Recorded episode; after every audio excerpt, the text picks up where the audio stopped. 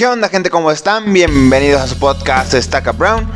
K porque la vida es cabrona y Brown porque es presentado por Ian el Prieto. Banda, ¿cómo están? Para el tema de hoy hablaremos del el Halloween, porque es 31 de octubre y todos vamos a hablar de Halloween. Pero voy a hablarles de cómo lo vivimos aquí en México. O sea, el Halloween para prietos. Pero para que me entiendan, como siempre, contexto. ¿Nunca les ha pasado que en algún programa de televisión, caricatura o lo que sea, donde había un episodio temático de Halloween?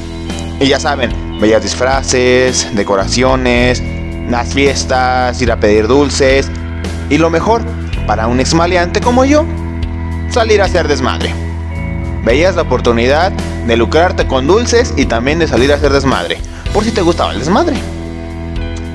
Pasaba que era Halloween, se hacía de noche y un montón de morros de tu barrio, o ya gente mayorcita, adolescentes y gente que nunca creció, todos tenían la ilusión de ir a por dulces o causar desastres.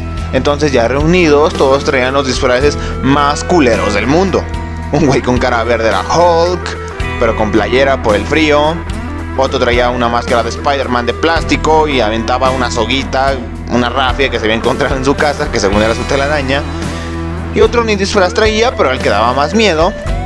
Porque estaba en los huesos, estaba pálido y parecía calaca el cabrón.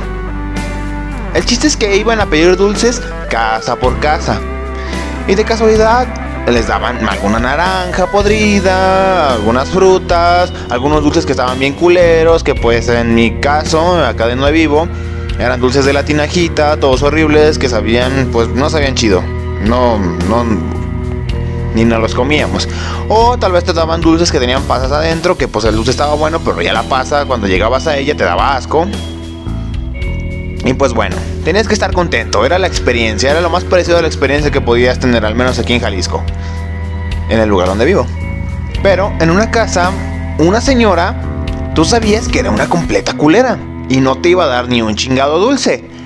Pero ibas con más razón para que te dijera que no y así poder aplicar la segunda parte, porque ya saben, primero es dulce y después es truco. Si te dan dulce, ah bueno, y si, te, si no te dan dulce, pues toca truco. Es como cuando te piden el celular en la calle, el que el güey te está saltando. Si no le das el celular, ahora toca el truco, ¿qué es? Tal vez una fileriada. Pero, el chiste es que les dijo que no. Y así pueden hacerle un desmadre. Le avientan huevos a su casa, piedras a las ventanas, tal vez algún rollo de papel porque un güey se le ocurrió por verlo en la tele. Pero, el chiste es que la señora le hablaba a la policía pero tú todavía no te dabas cuenta, hasta que veías que las luces rojas y azules se acercaban. Entonces todos empezaban a correr y ahí era cada quien por su lado. Háganle como quieran, cabrones, pero nadie, los, nadie debe de ser atrapado. Y en la escapada te dabas cuenta de que te ibas lejos de tu casa o de tu barrio y te ibas al centro del pueblo, de la ciudad o de lo que tú quieras. Y ahí resultaba que había güeyes entre 11 y 20 que habían salido a celebrar Halloween, entre comillas, desmadrando el lugar donde vives, rompiendo puertas, aventaba bombas de humo, mucha pirotecnia, algún, algún güey traía TNT, los pinches pirómanos traían bolas de fuego, o sea, parecía la pinche película de la purga. Pero al final te terminaban atrapando. Y pues te ponían a lavar las patrullas de la policía que probablemente tú llenaste de huevo. Pero tú estabas satisfecho, decías, qué chingón Halloween pasé.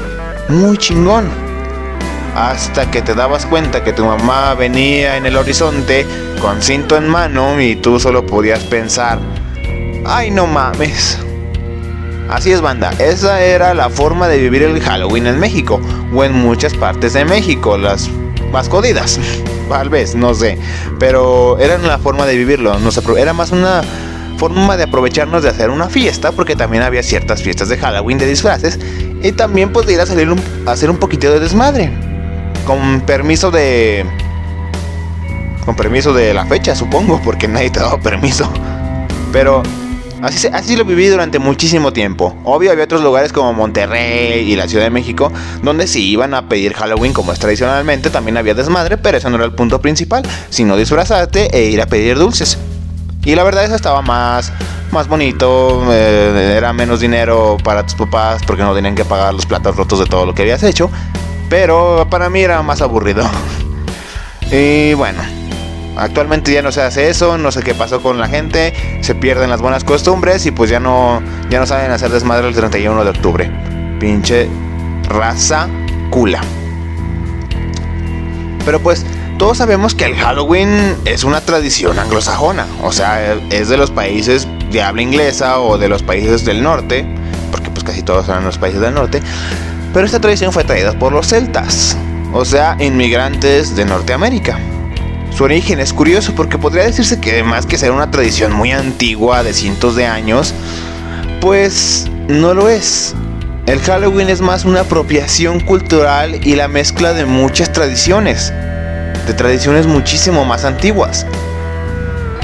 Sí, es una apropiación cultural, y una película que lleva a cabo este concepto a un nivel muy extremo de apropiación y adaptación cultural es El extraño mundo de Jack.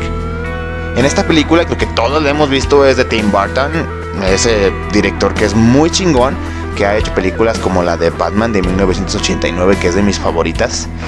Pero bueno, en esta película, Jack Skellington, Skellington, no Skeleton, para que vean cómo se dice de verdad, aburrido de su propia tradición, pues trata de adueñarse de la Navidad y la, y la adapta y transforma a su propio contexto cultural que era de Halloween Town, donde aterrorizar y las cosas extrañas pues son bien vistas, son celebradas y están chidas.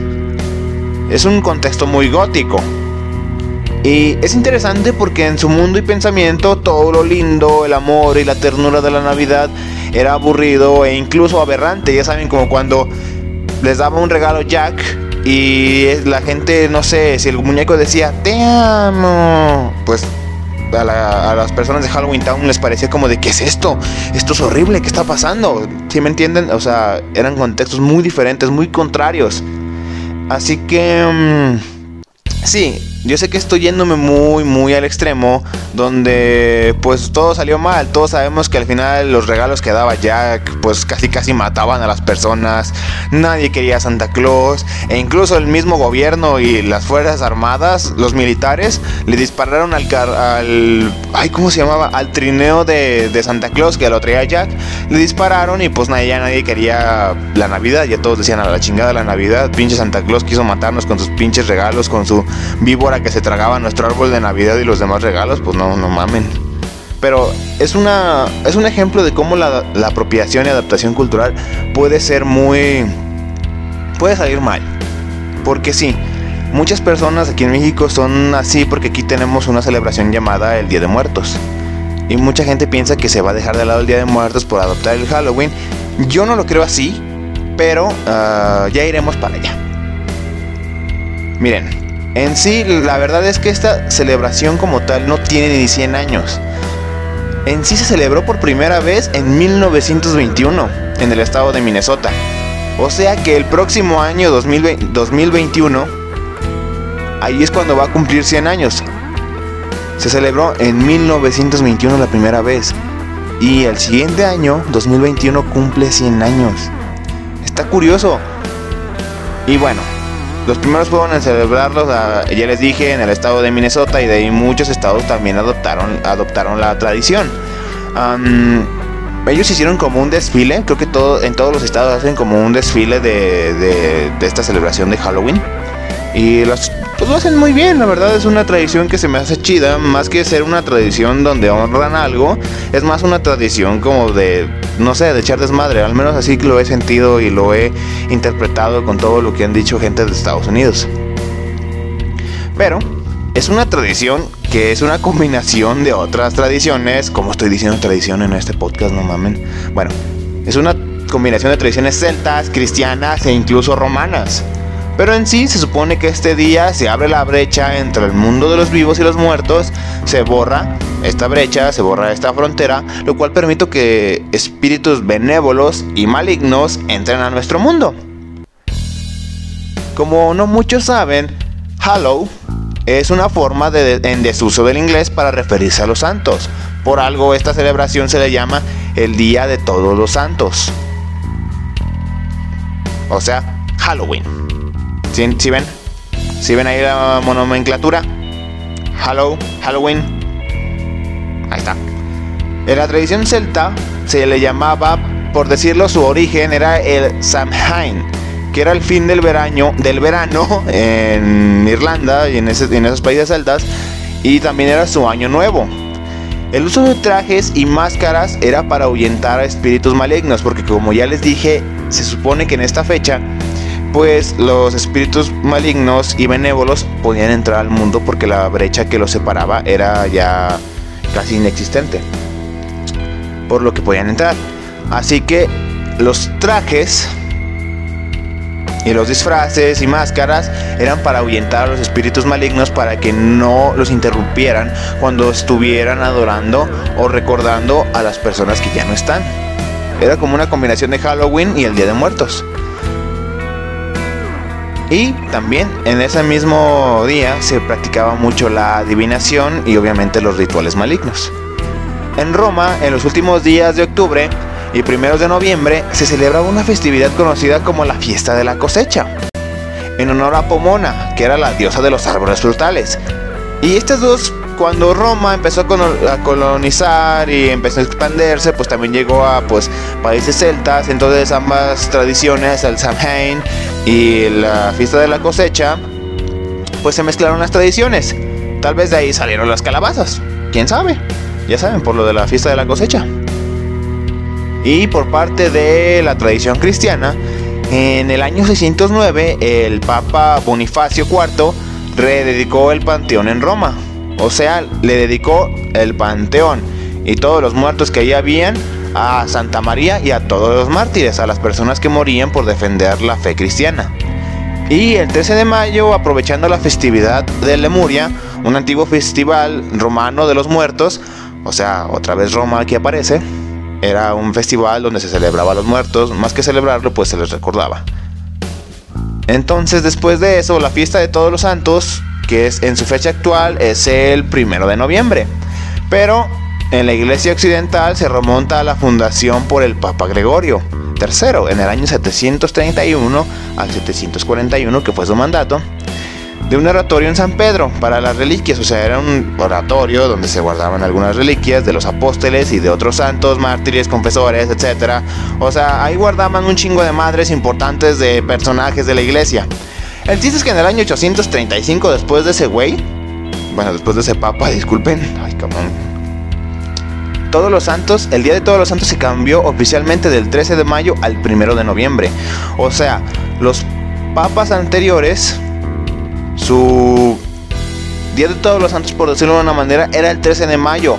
Pero era como celebrando a los muertos, recordándolos, pero también dándoles honor a los mártires y a las personas que murieron, pues siendo todos unos santos, o sea, los que de verdad se convirtieron en santos. Y se celebraba el 13 de mayo, pero después se cambió al 1 de noviembre. Yo sé, es un poquito confuso, pero el Día de Todos los Santos en Estados Unidos es el 31 de octubre, o sea, Halloween. Y el Día de Todos los Santos en los países católicos, por decirlo de una manera, es el 1 de noviembre. O sea, la misma fecha del Samhain de la tradición celta. Es muy curioso, es muy curiosa esta tradición, porque es la, es la celebración o la fiesta más popular detrás de la Navidad se ha vuelto muy muy popular. Muchísimos países antes lo celebraban personas pues que tenían acceso a la televisión, que veían las, ah, ya saben, los programas que ya les mencioné, que tenían un episodio temático de Halloween. Este tipo de episodios pues nos mostraban el Halloween como una fiesta muy importante donde todas las personas pues eh, se iban a los campos de calabazas y luego pues la adornaban, les hacían caras, planeaban unas super fiestas los adolescentes o jóvenes adultos donde pues había disfraces de todo tipo y de toda índole, desde los muy chingones hasta los más sensualones y pues ya saben, la, policía puta o el policía metrosexual y todo ese tipo de cosas, entonces sí. Pero sí, o sea, era una, es una tradición curiosa porque va muy en contra de lo que ahorita el, presidente Trump está pues está proclamando de que solo los americanos podamos estar en Estados Unidos y la neta es que la gran mayoría de tradiciones y cosas importantes de Estados Unidos pues son llevadas por inmigrantes porque ahí en donde ellos estaban pues casi no había nada, sus tradiciones eran las tradiciones de los nativos americanos, los cuales ellos mismos destruyeron pues para, para adoptar las tradiciones de alguien más y no quedarse con las propias. Es curioso, es curioso como una de sus celebraciones más importantes es de inmigrantes, es una, no es una original, no es una milenaria, no es una centenaria en la cual tiene un chingo de tradición, sino que en realidad se empezó a celebrar en 1921, hace casi 100 años, hace 99 años. Así que sí, ah, la apropiación cultural puede traer cosas muy chidas, cosas muy interesantes como son el Halloween. El Halloween es una tradición en la cual pues más que de sustos, más bien es una tradición que la cual te pica en el morbo. Te pica en el morbo porque es como las películas de terror. Porque a nadie le gusta estar asustado, a nadie le gusta sentirse en peligro. Pero en realidad por el morbo que se siente, por la adrenalina que se siente, es por lo que vemos películas de terror, porque te sugestiona también muchos, pues podría decirse no traumas del pasado, pero sí te sugestiona cosas que te hacen sentir muy incómodo. Y eso puede pasar en, este día, en Halloween, porque estás a la deriva de que sales de tu casa y un montón de morros desmadrosos te van a lanzar huevos o te van a lanzar, no sé, tal vez sopa o no sé, tal vez incluso pañales cagados, no tengo idea. Pero hay muchos morros que hacen eso, son desmadrosos. O también estás a la deriva de una fiesta y en el que en esa misma fiesta a alguien se le ocurre una, broma cruel donde alguien muere. O tal vez le están haciendo un exorcismo, ya saben, como en el exorcista. Y sí, sí ha habido casos de eso. Entonces, Creo que es una celebración muy morbosa, es una celebración muy diferente al Día de Muertos, porque no es como aquí que celebramos, no celebramos a la muerte como lo mostraron en la película de James Bond, porque nada que ver. Pero aquí recordamos a los que ya no están, los honramos, les hacemos un altar, un altar donde le ponemos sus cosas preferidas, les ponemos un montón de cosas que les gustaban. Pero aquí lo que pasa es que el Halloween es más una celebración morbosa y acá es una tradición de honrar el Día de Muertos. Así que sí, el Halloween es un poquito más para divertirse, pero no por eso es algo menos importante o se le debe de meditar, porque también es una tradición en la cual se nota algo que está pasando mucho últimamente, que es la adaptación cultural, como ya les he mencionado varias veces. Pero quiero dejarlo claro, porque más que desplazar nuestras propias tradiciones, como muchas personas dicen, la verdad es que empieza a conectar a muchísimos países, los empieza a conectar más, empieza a, no sé, como que el, el, Halloween se celebra de una manera en Estados Unidos y tal vez aquí en México se empieza a celebrar de otra manera o incluso en países de abajo como en Brasil también se puede celebrar de otras maneras, incluso en Canadá o también en los países de origen que son los celtas también puede que se empiece a a celebrar solamente porque es una tradición que es interesante, es una eh, tradición morbosa y es una adaptación cultural en donde no es originaria de, ningún lado, no se originó en ningún lado en sí, pero la mezcla de todas las tradiciones, ideas, costumbres, incluso la personalidad, personalidad de las personas que lo celebraban, dieron origen al Halloween. Y es algo interesante porque hay personas que incluso creen que llegará el punto en que habrá un idioma universal donde se mezclarán muchas, muchos idiomas y se creará uno universal para todo el mundo. Pues ¿por qué? Porque ya saben, últimamente hemos adoptado palabras del, del, inglés y las hemos adoptado a nuestro español, incluso ya están en los diccionarios, etcétera, etcétera. Entonces sí, la adaptación cultural más que verlo como un mal es como el mestizaje. El mestizaje creo que ha resultado también en una gran bendición para muchas personas porque ha creado más que razas, porque raza solo hay una, es la del ser humano, ha hecho que mm, se multiculturalice muchísimo más el mundo. Ya no estar encerrado solamente en países, que las fronteras dejen de significar algo y que puedas ir a cualquier tipo de lugar y encontrarte con la cultura que te dé tu gana, como los barrios chinos, o los barrios italianos que hay en muchos, en muchos países, en muchas ciudades grandes, o los, o los barrios japoneses, etcétera, etcétera. Creo que el Halloween es un ejemplo de cómo la multiculturalización, el mestizaje, la adaptación cultural es algo maravilloso y es algo que deberíamos de celebrar. Y bueno gente, ese fue el tema, el, tema, el tema, el tema del día de hoy. Espero que les haya gustado. Ah, ya saben que si les gustó, si lo están escuchando por YouTube, suscríbanse al canal, denle like, compártanlo con la gente que les encanta el Halloween, porque a mí me encanta, la verdad. Y compártelo con esa gente que de verdad le gusta el Halloween y que no piensa que el Día de Muertos o el Halloween es mejor, sino que lo celebra ambos porque. Porque X. Para que siempre hay que tener una excusa para celebrar y para estar contentos. Y si lo están escuchando por Spotify, síganme para contenido como este. Y síganme en mis redes sociales, está en la descripción en YouTube. Y pues nada, yo soy el Prieto y esto fue Estaca Brown.